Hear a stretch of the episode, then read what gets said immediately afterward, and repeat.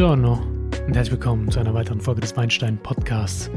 Wir sind heute in einer Folge, die besonders viele zufriedenstellen wird, glaube ich, denn es geht um zwei Lieblingsthemen meiner Zuhörerinnen und Zuhörer, nämlich um Schaumwein, eins meiner Lieblingsthemen, und um ein italienisches Weinanbaugebiet und Weine aus Italien. Wer mag sie nicht? Es geht um die Franciacorta. Das ist eine Weinbauregion in Norditalien, die sich auf Schaumweine spezialisiert. Also ein sehr, sehr spannendes Thema und äh, ein, glaube ich, gar nicht oft genug erwähntes Thema. Deswegen widme ich diese Folge dieser einen Region und ich wünsche euch ganz viel Spaß beim Zuhören. Ja, ihr kennt das von mir und von meinen Regionen-Podcasts. In der Regel stelle ich vor, wo die Region liegt, wie sie geografisch ähm, ausgestattet ist, wie die Geologie ist, bisschen Klima. Dann gucken wir uns ein bisschen die Kultur an, um dann natürlich uns den Wein zu nähern. Welche Rebsorten sind dort vertreten? Welche Regularien gibt es zur Herstellung der Weine? Und welche Winzerinnen und Winzer gibt es dort in der Region? Was kann ich empfehlen? Was möchte ich euch empfehlen? Und am Ende gibt es eine Verkostung. Genauso läuft es dieses Mal auch. Warum was Neues ausprobieren, wenn das alte doch funktioniert? Beziehungsweise das ist, glaube ich, eine relativ sinnvolle Struktur, die ich diesen Episoden gebe. Und ich hoffe, dass ihr das auch so seht und euch da ein bisschen lang handeln könnt. Denn ich möchte euch ähm, genau die Vorzüge dieser wunderschönen Region präsentieren. Natürlich ist das auch eine Region, die sich zu bereisen lohnt. Das möchte ich auch noch erwähnt haben. Ähm, ist wirklich sehr schön dort am See gelegen. Sanfte Hügel, mildes Klima.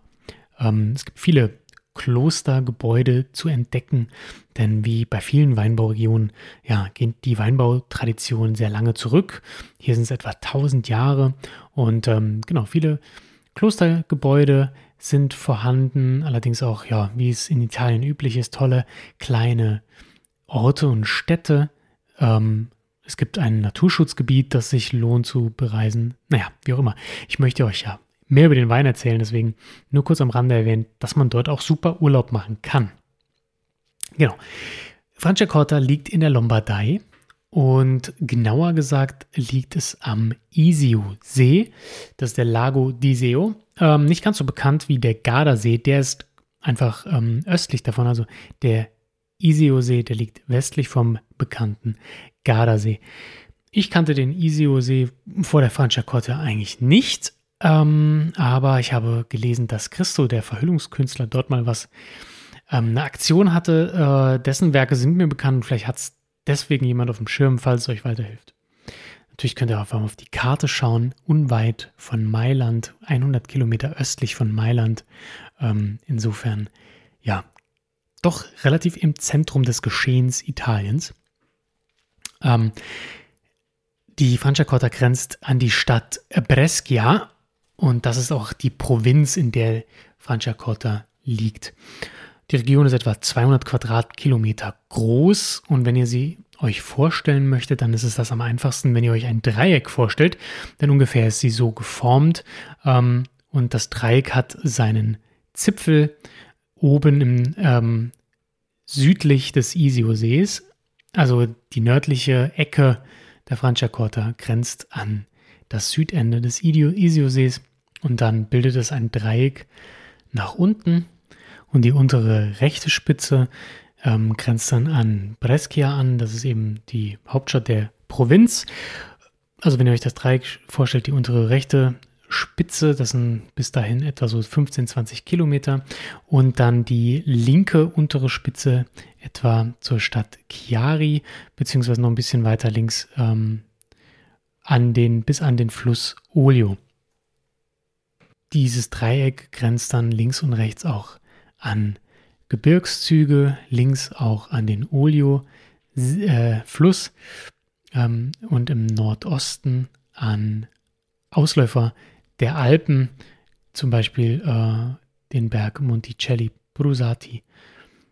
Und dadurch ist die Region sehr geschützt vor Winden, vor kalten Einflüssen ähm, zur damaligen Zeit, zur damaligen Zeit, ja, also schon sehr, sehr lange, viele tausend Jahre her, ähm, war das ein, eine, ein, eine Gletscherregion ähm, vor etwa 10.000 Jahren. Und der Gletscher, ihr kennt das vielleicht noch aus dem Geografieunterricht, ähm, bewegt sich und ja, verformt die Erde unter sich und dadurch ist quasi ein natürliches Amphitheater, so wird es immer bezeichnet in der Franciacorta, geschaffen worden in dieser Region.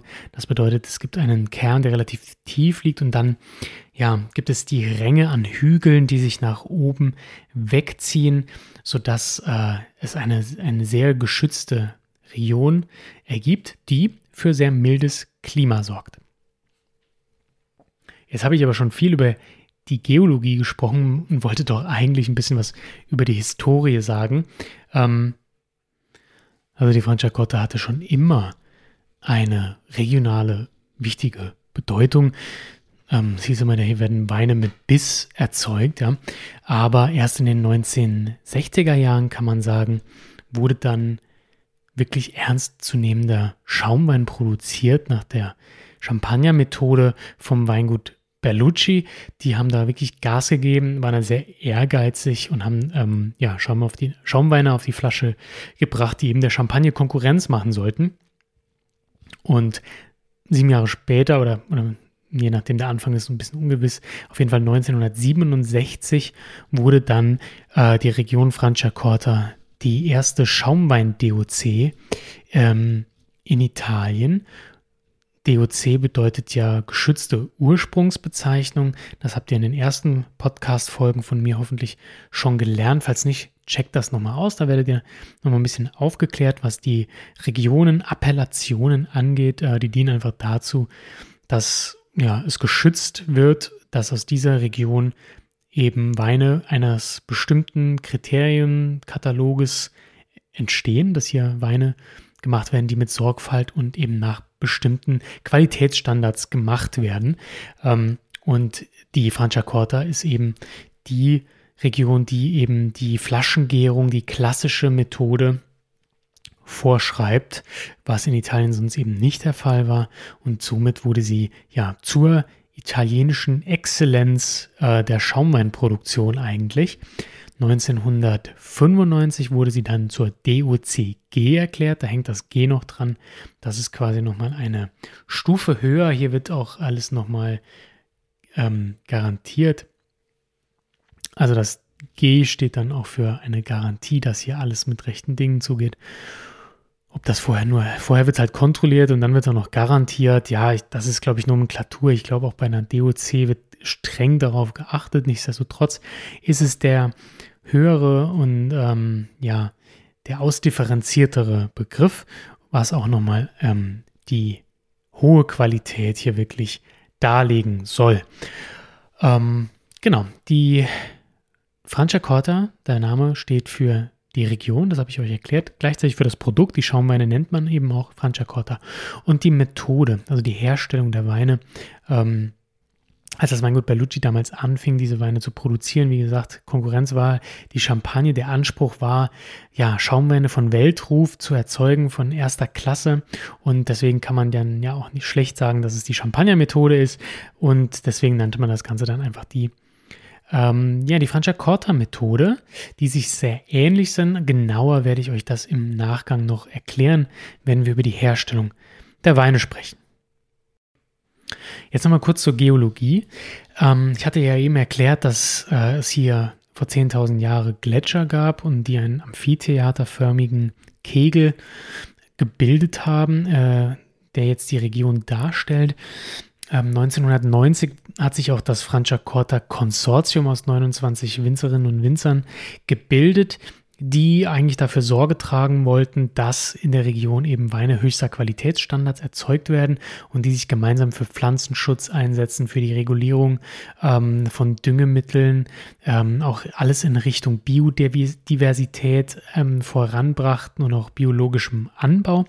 Und ähm, die haben halt eben schon immer großen Wert darauf gelegt, dass ähm, hervorragende Weine angebaut werden und haben auch zum Beispiel den Auftrag gegeben, dass Karten produziert wurden, auf denen ähm, das Gebiet Franciacorta nochmal genauestens aufgegliedert ist. Das Ganze nennt sich die Zonierung. Hier wurde ähm, das Gebiet nochmal in einzelne kleine Zonen unterteilt, je nach ähm, Geologie, je nach äh, klimatischer Bedingung aber auch. Das äh, führt vielleicht zu weit und ins Detail, aber da geht es dann eben darum, ähm, ob das jetzt moränisch tief ist, ja, ob das moränisch dünn ist, ob es feine Ablagerungen gibt, ähm, ob es distale Koluvien gibt. Also hier geht es immer fein in die, in die Geologie rein, ähm, macht für Agronomen, Önologen Sinn, das alles zu wissen, zeigt aber nochmal, wie viel Mühe sich hier gegeben wird und wie äh, wissenschaftlich das auch betrieben wird, um genau zu erkennen, welche Parzellen welcher Weinberge mit welchen Böden ausgestattet sind welche klimatischen, geologischen Bedingungen dort vorherrschen, um dann natürlich auch die Produktion der Franciacorta-Weine darauf abzustimmen. Also sehr spannend. Ähm, wie ihr merkt schon, da geht es sehr in die Tiefe, aber nichtsdestotrotz kann man so generell zur Geologie sagen, zu den Böden, dass sie sehr mineralisch sind durch die Moränen.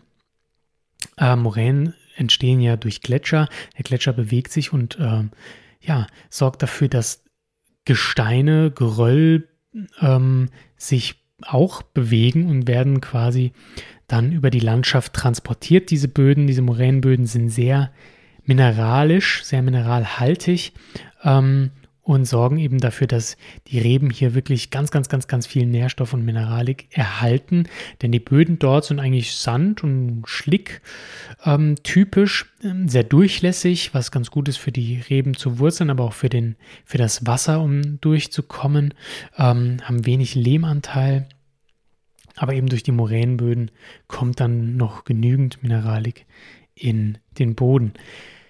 Auf diesen ca. 230 Hektar Rebfläche ähm, herrscht auch ein Klima bedingt durch ja, das Amphitheater, durch die geschützte Lage, aber auch durch Seen, den Isiosee und den Fluss Olio, ähm, auch ein sehr mildes Klima.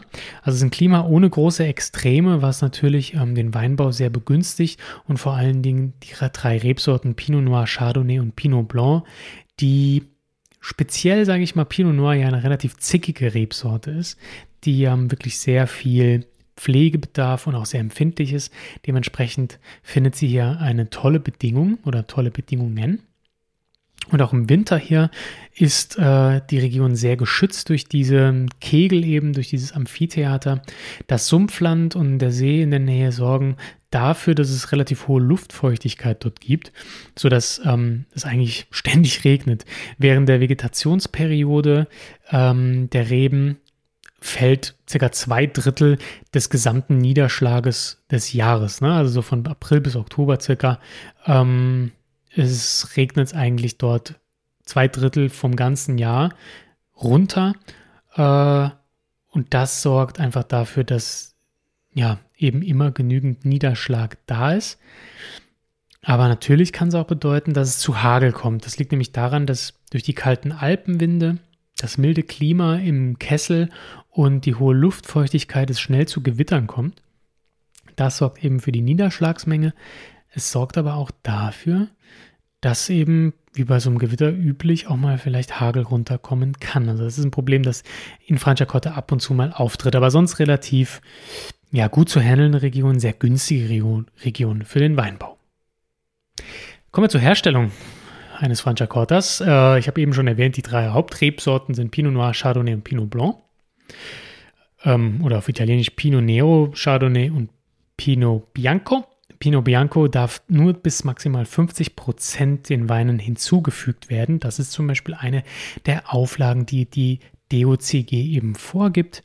Ähm, dann wird natürlich auch vorgegeben, dass Handlese stattfindet. Ja. Ähm, die Weine dürfen nur zwischen der zweiten Hälfte des Augusts und der ersten Hälfte des Septembers gelesen werden. Ähm, und eine Ganztraubenpressung, in Klammern eine sanfte Ganztraubenpressung ist auch vorgeschrieben. Das heißt, die Trauben werden vorher nicht äh, entrappt und die einzelnen Beeren werden dann gepresst, sondern die ganze Traube wird gepresst. Das sorgt dann dafür, ja, dass nochmal ein bisschen was dazwischen ist, dass die in der Regel nicht so hart zerquetscht werden, da, da es Puffermaterial gibt, das eben dafür sorgt, dass die Schalen nicht komplett zerrieben werden bei der Pressung. Das hilft nochmal, um Bitterstoffe zu vermeiden. Ähm, genau. Und dann ist für die Herstellung die für die erste Gärung der Vorlaufmost vorgeschrieben. Ähm, das bedeutet, bei der ersten Gärung wird nur Most verwendet, der eben schon ohne großen Druck aus äh, der Presse rausläuft, ohne dass viel Druck zugefügt wird. Das sorgt eben auch nochmal für die Feinheit des Mostes, wo jetzt keine großartigen Phenole und Bitterstoffe in den Wein gelangen können. Äh, genau, dann irgendwann nach der äh, ersten Gärung kommt eben die zweite Gärung. Das ist eine liegende Flaschengärung mit Zucker und Hefe. Und dann wird abgefüllt auf die Flasche. Äh, dabei ist es wichtig zu wissen, dass es hier zwei verschiedene Varianten gibt des Franciacorta. Es gibt den normalen Franciacorta und den Franciacorta Satin. Der Satin ähm, wird bei etwa 5 Bar auf der Flasche abgefüllt und der normale Brüt zum Beispiel wird etwa bei 5 bis 6 Bar abgefüllt, hat also nochmal einen höheren Druck, was dafür sorgt, dass der Satin noch ein bisschen, ja, ein bisschen feiner, ein bisschen weicher rüberkommt. Genau, die Methode äh, Champenoise oder die Methode Classique, die muss ich euch, glaube ich, nicht näher erklären. Dafür könnt ihr euch einfach nochmal meine Schaumwein-Podcast-Folgen reinziehen. Podcast-Folge 1 und 2 habe ich, ich habe zwei Stück gemacht zum Schaumwein. Könnt ihr nochmal reinhören, da erkläre ich nochmal genau die Methoden wie Schaumwein hergestellt werden kann. Also es handelt sich hier um die klassische Flaschengärung. Das bedeutet, äh, der Wein reift nicht oder gärt nicht im Tank, sondern es wird ein normaler Wein hergestellt im Tank und dann wird nochmal der fertig entstandene Wein mit Zucker und Hefe auf eine Flasche gegeben, wo dann die zweite Gärung stattfindet und die sorgt dann eben auch für CO2 und das schöne Prickeln Außerdem sorgt sie aber auch für weitere Aromen, die bei der zweiten Gärung entstehen. Und Hefearomatik, da in der Regel auf der Flasche dann der Wein relativ lang auf der Hefe liegen bleibt. Und hier gibt es eine weitere Besonderheit in der Region Franciacorta, denn hier gibt es eine genaue Auflistung, welche Weinqualität denn welches Reifefenster benötigt. Und zwar müssen für einen normalen Franciacorta die Weine immer mindestens 18 Monate auf der Hefe liegen bleiben, bevor die Flasche dann am Schluss degorgiert wird. Das bedeutet, der Hefesatz wird rausgeschossen. Äh, es wird ja nur mit dem Kronkorken verschlossen, der wird geöffnet, dann schießt die Hefe raus und es wird nochmal mit einer Versanddosage äh, Wein und eventuell Zucker nachgefüllt. Äh, das findet jetzt aber erstmal nicht statt, denn erstmal liegt das Ganze 18 Monate auf der Hefe. Das sorgt für schöne Hefe-Brioche-Aromatik. Ähm, genau, eine ganz schön feine Geschichte. Wenn wir dann vom Satin sprechen, den habe ich gerade angesprochen. Satin ist eine relativ spezielle äh, Cuvée aus der Franciacorta. Erstens wird sie nur mit 5 Bar abgefüllt und zweitens darf sie nur aus Chardonnay und Pinot Blanc bzw. Pinot Bianco hergestellt werden. Also die rote Rebsorte bleibt hier weg. Es ist also quasi ein Blanc de Blanc. Und diese beiden Rebsorten werden auch in einem Verhältnis gemischt, dass auch hier nicht mehr als 50% Pinot Bianco hinzugefügt werden sollen. Ihr merkt also, den ähm, Franciacorta Winzerinnen und Winzern ist es wichtig, dass äh, der Weißburgunder hier keine besonders großen Anteile hat. Äh, genau, sie sind eben darauf erpicht, dass Chardonnay und Pinot Noir eine größere Rolle spielen. Und hier ist es wichtig, dass beim Satin der Wein für 24 Monate auf der Hefe liegt und das gleiche gilt für den Satin Rosé. Danach kommt dann der Millisimato, das ist der Jahrgangs Franciacorta, das kennt ihr auch von anderen Schaumweinen. Ähm, in der Regel ist ein Franciacorta eine Cuvée aus verschiedenen Rebsorten, ja, sowieso, klar, aber auch aus verschiedenen Jahrgängen, ja. Hier ist das ähnlich wie mit anderen äh, großen Schaumweinen. Es ist wichtig, dass der Wein ausgewogen ist, seine Aromatik behält. Große Franciacorta-Häuser legen auch Wert darauf, eine klassische Cuvée zu haben, die immer ähnlich schmeckt, quasi als Aushängeschild des Weingutes. Und dafür werden eben auch Jahrgänge miteinander vermischt, um eben diesen besonderen Geschmack zu erzielen. Das ist eine höchst komplexe Aufgabe für denjenigen, der dafür verantwortlich ist, den Kellermeister in der Regel. Genau, 36 Monate muss der Millisimato auf der Hefe liegen, bevor er abgefüllt werden darf. Und dann gibt es noch den Reserva. Da habe ich heute auch einen verkostet, den stelle ich euch nachher vor. dieser liegt sage und schreibe 60 Monate auf der Hefe, bevor er verkauft werden darf, aber erst nach 67 Monaten dafür verkauft werden. Das heißt 60 Monate Hefe und dann nochmal sieben Monate äh, Flaschenlagerung, damit der Wein sich setzen kann. Und nach 67 Monaten, also nach fünfeinhalb Jahren, darf das Zeug dann in den Handel. Sehr, sehr spannend. Also da ist richtig was los bei diesen Weinen. Tolle, tolle Qualitäten. Die Weine werden auch gerüttelt, das kennt man ja, ähm, dass die Weine liegend gelagert werden und mit der Zeit werden sie dann immer schräger gestellt, damit das Hefedepot in den Flaschenhals rutscht und beim Degorgieren eben rausflutschen kann, bevor dann die Versanddosage draufkommt. Genau, das ist die Herstellung. Äh, hier wird sehr viel Aufwand betrieben, um wirklich höchstklassige Schaumweine zu produzieren. Und die Region Franciacorta ist da besonders stolz auf ihre Franciacorta-Methode und ist auch besonders stolz auf ihre Schaumweine nun mal. Und das sind auch mit die besten und das ist, äh, Italiens und das ist auch bekannt. Also Franciacorta reiht sich an ein mit den anderen großen Schaumweinen dieser Welt. Und vielleicht kann ich hier gerade noch am Rande erwähnen, dass es eben nicht nur Schaumweine in der Franciacorta gibt, sondern es gibt auch Stillweine. Die dürfen sich allerdings natürlich nicht Franciacorta nennen, denn die Bestimmungen für die DOCG sagen ganz klar, dass es Schaumweine sein müssen nach der klassischen Methode.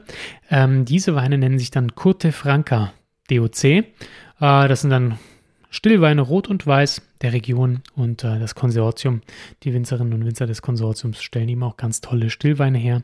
Das sei am Rande noch erwähnt. Das nennt sich dann Curte Franca. Ja, zum Thema Food Pairing vielleicht noch. Wozu eignen sich Franciacorta Weine? Ähm, wozu passen sie gut, bevor ich gleich anfange, euch äh, zu erklären, welche ich probiert habe und was es dazu zu sagen gibt? Ähm, Food Pairing ist ja immer eine spannende Geschichte und in der Regel gilt ja, what grows together goes together. In diesem Falle ist das genauso, ja. Italien ist eine Region, die von Slow Food geprägt ist und auch hier ähm, reiht sich das gut ein mit den Schaumwein.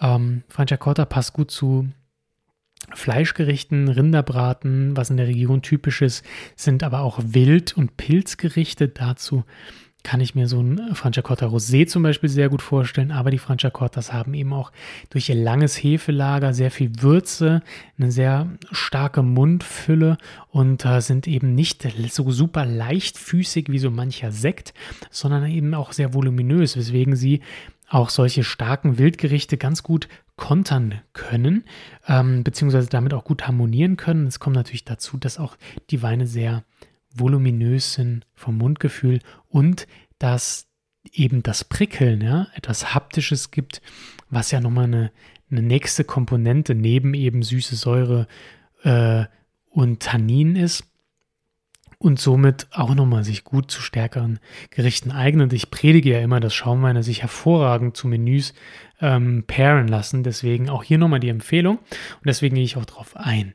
Natürlich sind wir hier an einem See, weswegen auch Fischgerichte nicht zu verachten sind. Ähm, in der Regel Süßwasserfische. In, äh, Im Isiosee werden auch viele Sardinen gezüchtet.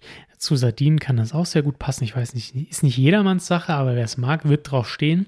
Da bin ich mir sicher. Ähm, das ist nämlich auch genau mein Ding. Und in Brescia gibt es auch ähm, ja, eine spezielle Art Ravioli, sage ich jetzt mal. Die nennen sich nicht so, die nennen sich Casoncelli. Und ähm, die sind dann auch eben mit diversen Dingen gefüllt. Ist auch so eine ja, typisch Slow Food Küche und ähm, kommt eben wirklich gut mit so einem Schaumwein. Generell kann ich euch sowieso äh, ja, Carbonara empfehlen zu Schaumwein, Nudelgerichte sind immer gut und Ravioli auch. Gerade wenn sie nur eine Pilzfüllung haben, passt das gut. Oder jetzt Mangold, bisschen abgefahrener, aber das kann auch gut passen. Und damit wollen wir uns auch mal anschauen, wie so ein Franciacorta überhaupt schmeckt.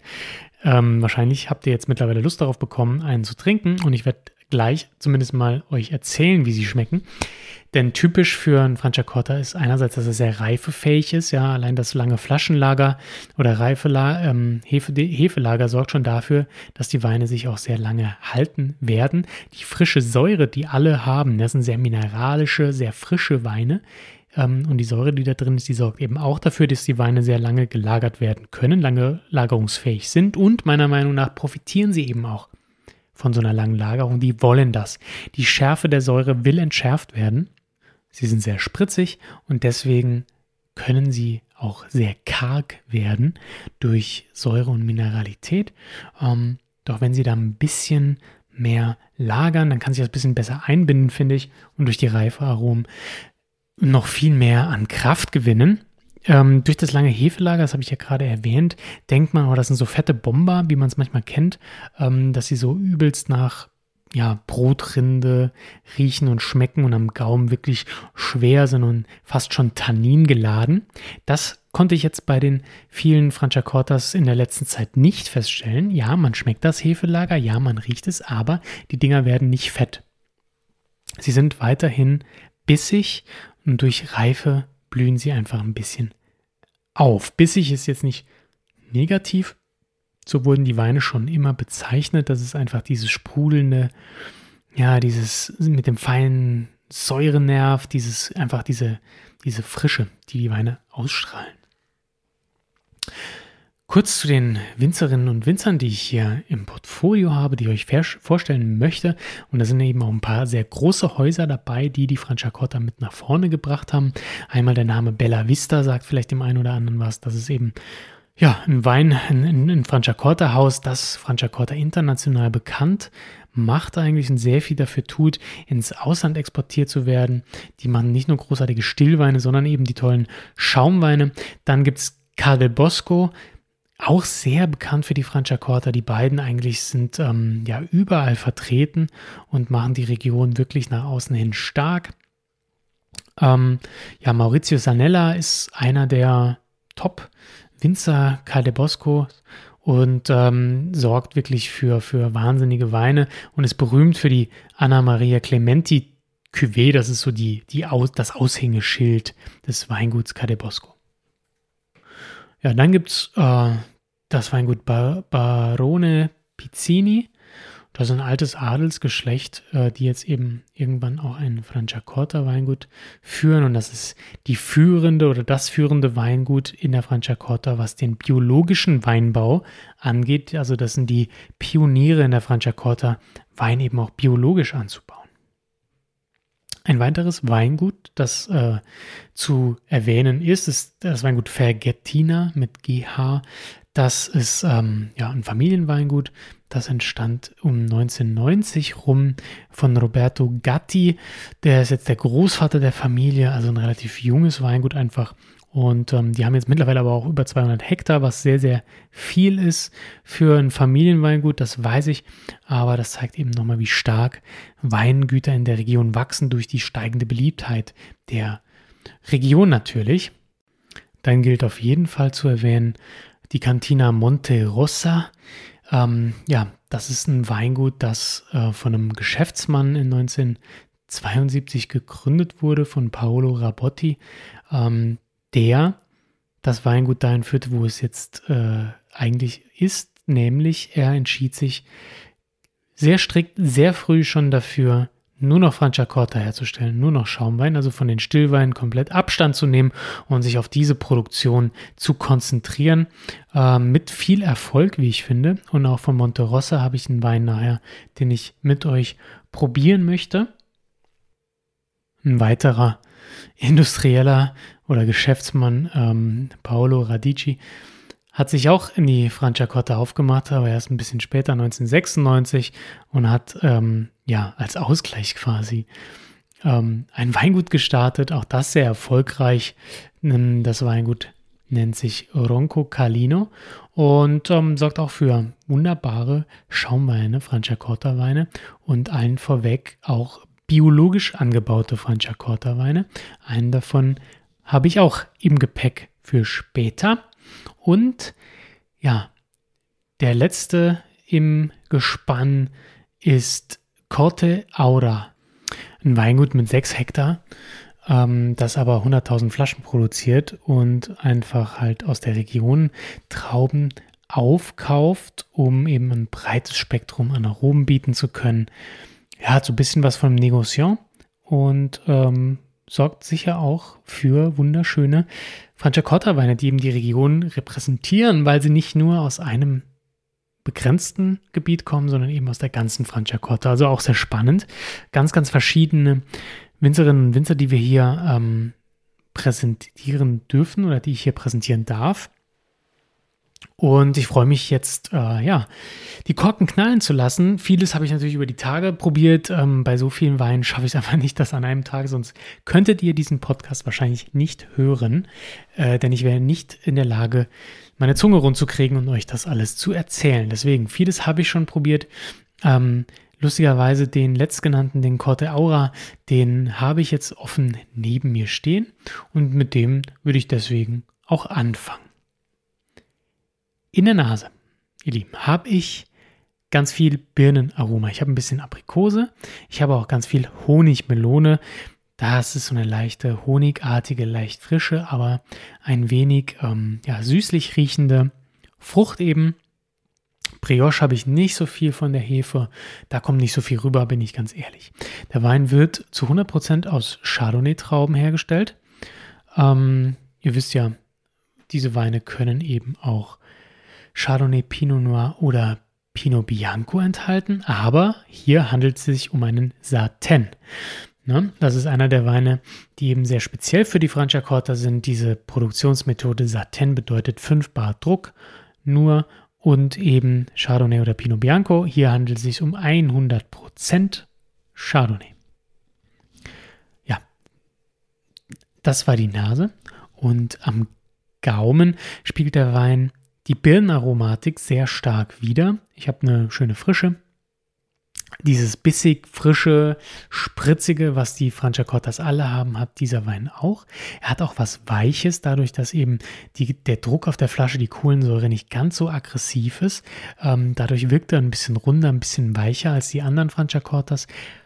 Hat aber nicht das Volumen, das man mit so einer weichen, äh, leicht prickelnden Art in Verbindung bringen könnte. 12,5 Alkohol, ähm, ja, ist okay. Ne? Chardonnay, das passt schon.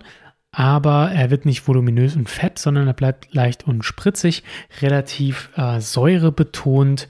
Das Hefelager, die 36 Monate, die er haben muss als Satin, merkt man ihm nicht so besonders besonders deutlich an. Ja, ich habe so ein bisschen was von Biskuit, bisschen was von Brioche, aber es wird nicht so super überbordend würzig, wie das so manch anderer Hefebomber eben kann. Bleibt also fein, schlank, elegant und eben besonders birnenaromatisch. Äh, wir machen weiter mit einem relativ leichten Wein, nämlich mit dem Fergettina. Und zwar handelt es sich hier nicht um einen Satin. Trotzdem ist er aus 100% Chardonnay-Trauben gekeltert. Ähm, genau. Die Weine sind so ca. 250 Meter über Meeresspiegel ähm, geerntet worden und ähm, es werden die ganzen Trauben gepresst. Das wisst ihr ja, das ist ja genauso bei allen anderen Franciacortas. Dieser Wein ist jetzt 48 Monate auf der Hefe gewesen und versprüht auch schon ein stärkeres Aroma. Ja? Hier kriegen wir wirklich neben den mineralischen Noten, die ganz, ganz typisch für Franciacorta sind, ähm, viel Zitrus, aber auch so ein, ja, so ein bleibendes, leicht verspieltes äh, Gebäck in der Nase, das sicher von dem langen Hefelager kommt. Ja, ein sehr strahlender Wein im Glas, in der Nase bringt er eben die von mir gerade betonten Aroma, Aromen rüber. Hier ist es wirklich mehr Zitrus. Das Honigmelonige, was eben der Chardonnay hatte, hat er nicht. Es bleibt wirklich relativ ähm, in diesem ja, Gold, Zitrus, Grün, apfeligen Aroma. Am Gaumen ist er ein bisschen schärfer, weil er eben ein bisschen mehr Druck auch hat. Ähm, er hat nur 4 Gramm Restzucker, also super, super wenig, ist daher sehr, sehr trocken und ähm, auch bissig im besten Sinne des Wortes, kommt sehr ähm, ja, stark rüber, sehr, sehr schneller Attack am Anfang, um dann mild über die Zunge zu laufen und wird hinten raus dann relativ leichtfüßig. Äh, der, der Nachhall bleibt ein bisschen länger. Ich habe doch so ein bisschen Birne, ein bisschen Mandelblüte. Ähm, Im Nachgang die Schmecke. Ja, leicht erfrischend, nicht zu verachten. Flasche ist auch ganz stylisch. Durchsichtige Flasche mit einem speziellen Design. Ähm, Finde ich gut, gefällt mir. Ähm, macht wirklich Spaß. Im Glas ist mehr so die erfrischend leichte Variante. Trotzdem längeren Hefelager. Gut, das sorgt nochmal für ein bisschen äh, Volumen. Der Chardonnay kann das ja auch. Aber der erste Angriff ist eigentlich eher erfrischend. Dann habe ich mir als nächsten Wein in unserer Folge vorgenommen, den Ronco Calino Brüt. Das ist jetzt auch ein biologisch angebauter Wein. Und hier haben wir zum ersten Mal eine wirkliche Cuvée. Wir haben hier keinen Jahrgang, aber wir haben 80% Chardonnay und 20% Pinot Noir. Und hier ist er mindestens 30 Monate auf der Hefe. Ähm, ja, das Interessante hier finde ich, dass die Weine die Grundweine, ähm, je nach Parzelle, wo sie gelesen wurden, auch pro Parzelle ausgebaut werden. Ja, da wird nicht gleich alles zusammen in die Presse und dann ein Most, der vor sich hingeht. Nein, jeder Weinberg wird für sich ausgebaut, sehr, sehr spannend. Und 20 Prozent des Chardonnays kommen auch ins französische Holzfass äh, sorgt auch nochmal für ein bisschen mehr Aromatik, ein bisschen mehr Holzaromatik und das lässt sich meiner Meinung nach in der Nase riechen, denn neben dem Biskuit, der ja typisch für Holz ist, haben wir hier viel Vanille. Das hatte ich bei den anderen Weinen nicht, die ja auch viel Hefelager hatten, aber hier merkt man dann die französischen Holz. Eichenfässer, die Vanillearomen versprühen. Kriegt so ein bisschen Basilikum, ein bisschen Kräuter mit in die Nase, sehr spannend. Ähm, und dann kommt in der Nase aber auch ja, Blütenaromatik hinzu. Birne ist für mich einfach immer irgendwie da. Das macht der Chardonnay für mich. Das ist, das ist aber meine Nase. Ähm, und wir kriegen grüne Aromen. Ja? So was leicht äh, Grasiges, aber auch grüne Frucht. Äh, vielleicht eine, ein grüner Apfel, eine, eine Birne eben und vielleicht auch so eine Ananas, die noch nicht ganz so reif ist. Spannend. Ähm, macht Spaß, finde ich wesentlich komplexer noch als die davor. Das macht natürlich die Cuvée. Und ähm, am Gaumen ist der Wein gut ausbalanciert. Ich finde, ähm, die, die Säure ist auch hier ja knackig, wie das bei allen Franciacortas ebenso ist. Ich glaube, das Ding hat auch nur 3 Gramm Restzucker, also ist auch super, super trocken. Äh, ist zwar Brütt, aber auf der unteren Seite von Brütt unterwegs. Ähm, sehr elegant, äh, die Struktur ist gut, die Säure gibt den Ton an. Ich finde, vom Holz hat man so ein bisschen Tanninstruktur noch mit drin, sehr robust äh, am Gaumen, sehr gut ähm, strukturiert, vollmundig und äh, im Abgang bleibt bei mir so ein bisschen Akazienhonig hängen. Also sehr äh, leicht würzig, süßlich. Sehr lecker. Jetzt kommen wir unserem, zu unserem Roséwein. Das ist der erste der Rosés, die äh, wir trinken. Und zwar handelt es sich um den Monte Rossa Flamingo. Ähm, ja, sehr ausdrucksstarker Wein. Der Flamingo, der Name kommt nicht von ungefähr. Er wird auch irgendwie beschrieben im Handbuch ähm, des Weinguts beziehungsweise in der Expertise so ein bisschen als ja ein Paar, das in Las Vegas tanzt.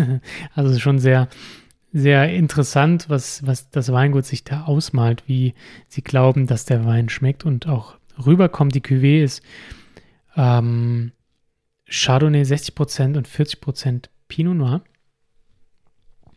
Und der kommt eben ganz, ganz, ganz leicht rosa im Glas rüber. Ähm, sieht schon mal interessant aus, finde ich. Ist nicht so ein Lachsfarben, sondern so ein, ja, ein leichtes Himbeerfarben, aber wirklich nur ganz blass. Ähm, auf den zweiten Blick könnte man meinen, es wäre auch gar nicht rosa, sondern eher ein sehr rötlich geratener ähm, weißer Franciacorta. Auch hier haben wir Gletscherböden, ähm, wie bei den meisten guten Weingütern in der Franciacorta.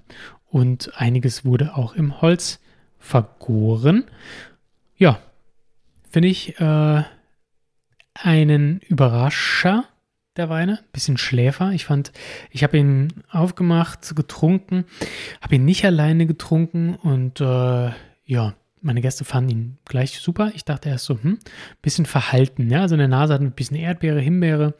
Ähm, aber dann das zweite Glas, das hat mich dann doch überzeugt und dann war die Flasche auch ganz schnell leer, denn nach ein bisschen Wärme, ein bisschen Luft und der Wein hat sich stark entfaltet. Ich kam, da kam in der Nase Himbeertörtchen, ähm, feiner Biskuitboden des Himbeertörtchens. Ne? Also die Himbeeren haben sich mit der, mit der Biskuitnote durch das Hefelager stark ergänzt und eine tolle Einheit ge gebildet. Und am Gaumen kam das eben auch rüber. Ganz zart, fein, ähm, hefig. Die Säure hier nicht ganz so brutal, eher auch ein bisschen verhalten, gibt dem Ganzen eine schöne Cremigkeit, die sich mit diesem Himbeerbiskuit eben sehr gut ergänzt und wie ich finde, sehr ausgewogen, sehr mild und wirklich ein, ein Spaßbringer. Also das hat wirklich, das hat Bock gemacht. Ähm, kann man super wahrscheinlich zum Dessert trinken, kann man aber wahrscheinlich auch super trinken. Äh, ja, wenn man Gäste hat und wenn es vielleicht Himbeerbiskuit gibt. das würde sich sehr gut ergänzen. Ähm, nee, ist was für, für mit Leuten zu trinken, wenn man irgendwie gerade das Wochenende feiert oder so. Macht wirklich Spaß, aber mit Anspruch. Schön. Und der letzte, und das ist der Knaller, ist der Bagnadore. Und zwar von Weingut Barone Pizzini, das habe ich eben schon mal erwähnt. Ähm, auch hier handelt es sich um einen biologisch angebauten Wein. Und es handelt sich um einen Jahrgangs- Franciacorta und noch toller um einen Reserva. Das heißt, der Bagnadore ist aus dem Jahre 2011 und ist ein Reserva, das heißt, er war mindestens 60 Monate auf der Hefe. Ähm, genauere Informationen vom Weingut sind 70 Monate. Wahnsinn. 70 Monate Flaschenreife. Ähm, ja, da kann man schon was erwarten. Acht Monate war das Zeug im Barrik, acht Monate im Edelstahl die Grundweine. Und das hat natürlich auch nochmal für eine schöne, schönen Punch an Tannin, an Holz, an Vanille, die ich definitiv in der Nase habe, wenn ich das im Glas habe. 60% Chardonnay, 40% Pinot Noir. Ihr merkt schon, wenn verzichtet werden kann auf Pinot Bianco, dann wird es auch getan. Die sanfte Pressung, Handlese, das muss ich nicht mehr erwähnen. Das ist Standard in der Franciacorta, also wirklich höchstes Lesegut. Ähm, und der Wein, der kommt wirklich sehr stark rüber. Also das ist echt, äh, der hat Wumms. Allein durch das lange Hefelager kommt der Wein zwar immer noch aggressiv in der Säure. Aggressiv, wie gesagt, nicht negativ, sondern sehr erfrischend, sehr dominant. Das ist sehr spritzig. Man trinkt das und ist gleich erstmal, wuff, hat den Mund quasi gleich gefüllt mit, ähm, mit, mit diesem schäumenden tollen Franciacorta, der den Mund füllt und eben für viel Aromatik sorgt. Ne? Das Prickeln, ja, bringt die Aromen noch viel besser in den, in den Rachen und dann in die Nase. Man schmeckt hier wirklich ganz eindeutig die Aromen raus. Ich finde den Wein sowohl vom Hefelager als auch von dem Alter 2011, ja, der ist jetzt zehn Jahre alt, ähm, finde ich den gar nicht das, das merkt man fast nicht, ja. Die, das Alter merkt man an so einem leicht rosinigen Aroma. Das, die Aprikose ist nicht mehr ganz frisch, das ist eher so ein bisschen marmeladig. Aber sonst kommt der aus dem Glas frisch, als wäre der frisch gefüllt gefühlt. Ne? Also total da, spritzig, ähm, sehr, sehr spannend, sehr zitrisch. Also wir haben Aromen von natürlich ein bisschen Holz, es gibt so ein bisschen Gerbstoff, es gibt so ein bisschen Toast, aber gleichzeitig das, äh, ja, Brioche vom langen Hefelager. Das ergibt eben ja einen getoasteten Toast, so vom Aroma, ein bisschen rauchig, aber auch ein bisschen süßlich.